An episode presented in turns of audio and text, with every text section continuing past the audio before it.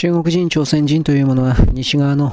一員のふりをしているけれども、自分たちの中にある独自のルールというものを絶対に手放さない。それは自分たちが頂点の種族であり、それ以外の全ての人類は自分なる儒教権益、中国、朝鮮を支えるために存在する奴隷、こういう考え方だ。私の言い方が大げさに聞こえるかもしれないが、あなたは真面目に東洋史学、東アジアの歴史というものを見ていない。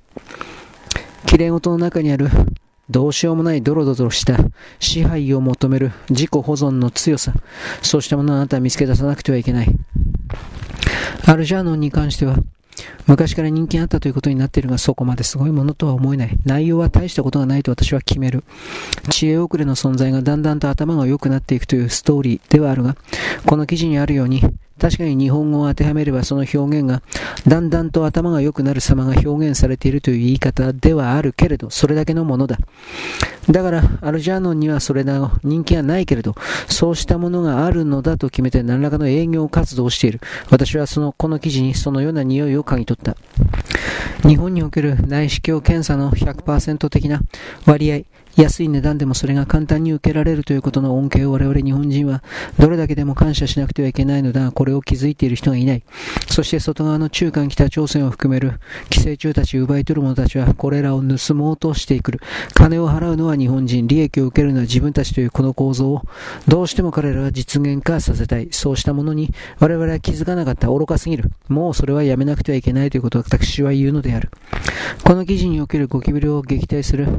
もともとは放酸団子らしい。放酸団子がなぜ効くのか私にはわからない。ただし、この放酸というものが昆虫においては対抗できないような物質であって、これを食ってしまったものは基本的には死ぬということの性質をよく利用しているようだ。ゴキブリは仲間の死骸や糞を食べる。そうするとその中に残っている放酸の成分がやっぱり行き渡る。次々と死んでいく。そんな考え方でいいのかと言っておく。そして、もう一つは足高雲だったか。大きな雲がいるのだけれど、これが入ってくるときはこの雲を殺さないでいてほしい。足高雲はゴキブリを捕まえるだけ捕まえて、空になったら他の家に引っ越していく。本当に頼りになるやつだ。いろいろなことを調べていただきたい。韓国の記事というのは結局いつも何も言っていない。何かを説明しているふりはしているけれども、記事が、文章が長いだけだ。彼らは自分たちが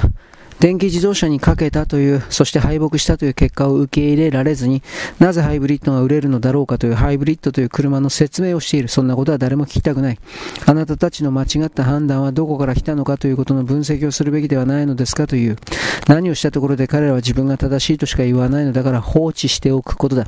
彼らに力を与えるな、エネルギーや金を与えるな、与えるだけ与えるだけ、我々日本人を強奪し奪うということを本当に仕掛けている。これが中国であり、韓国であり、北朝鮮鮮だ。特定の儒教の中におけるこの儒教というものを心の中に刻み込んでしまったような人々が過去からな、どれだけ日本人の我々を苦しめてきたのかということをあなたはどうやっても知らなければならないのだ。この最後のステージにおいて。アルゼンチンという南米の遠く離れた国が中国との関係を強化するということそのものが、いくらグローバリズムといっても非常に不安定、そして不自然なものであると気づかなくてはいけない。ブラジルの新しい大統領は親中派で大変だそうだが、これも送り込まれた存在。いわゆる米国の中のカバールディーブステート的な人たちが中国を籠絡するために送り込んだキャラクター、こんな言い方もする。しかしブラジルにしたところで中国と繋がることが逆にリワインド、逆転の状態になって彼らの中の経済はこれから2024年度によってはさらに死んでいく。いろんな意味で中国というものにかけた連中が死に絶えていく。そうしたものを我々は冷静に観測し、そして中国は残った力を全て振り絞って我々の側に奪い取りにやってくるということが必要なのだということを理解してそれを絶対にゼロ無効化するということの実際の行動準備をしなくてはいけないということを私は言う。中国がこうした強硬措置を言うということは彼らの中の国内の経済が景気が本当にどうしようもないところに来ており、そしてそれは復活する見込みが全くなく、その上で彼らは外に敵を人工的に作ることによって、中国共産党の無策ぶり、無能ぶり、能力のなさぶりというものをごまかすしかない、その段階に入った。もう入ったのだ。そしてこれがフェーズ2、3、4と、だんだんと進んでいくにつれて、中国共産党はやりたくはないんだけれども台湾侵攻をやらざるを得ないというところに自分自身を追い込んでしまう。私は、総統選挙においては民進党がおそらくギリギリで勝つとは思っているが、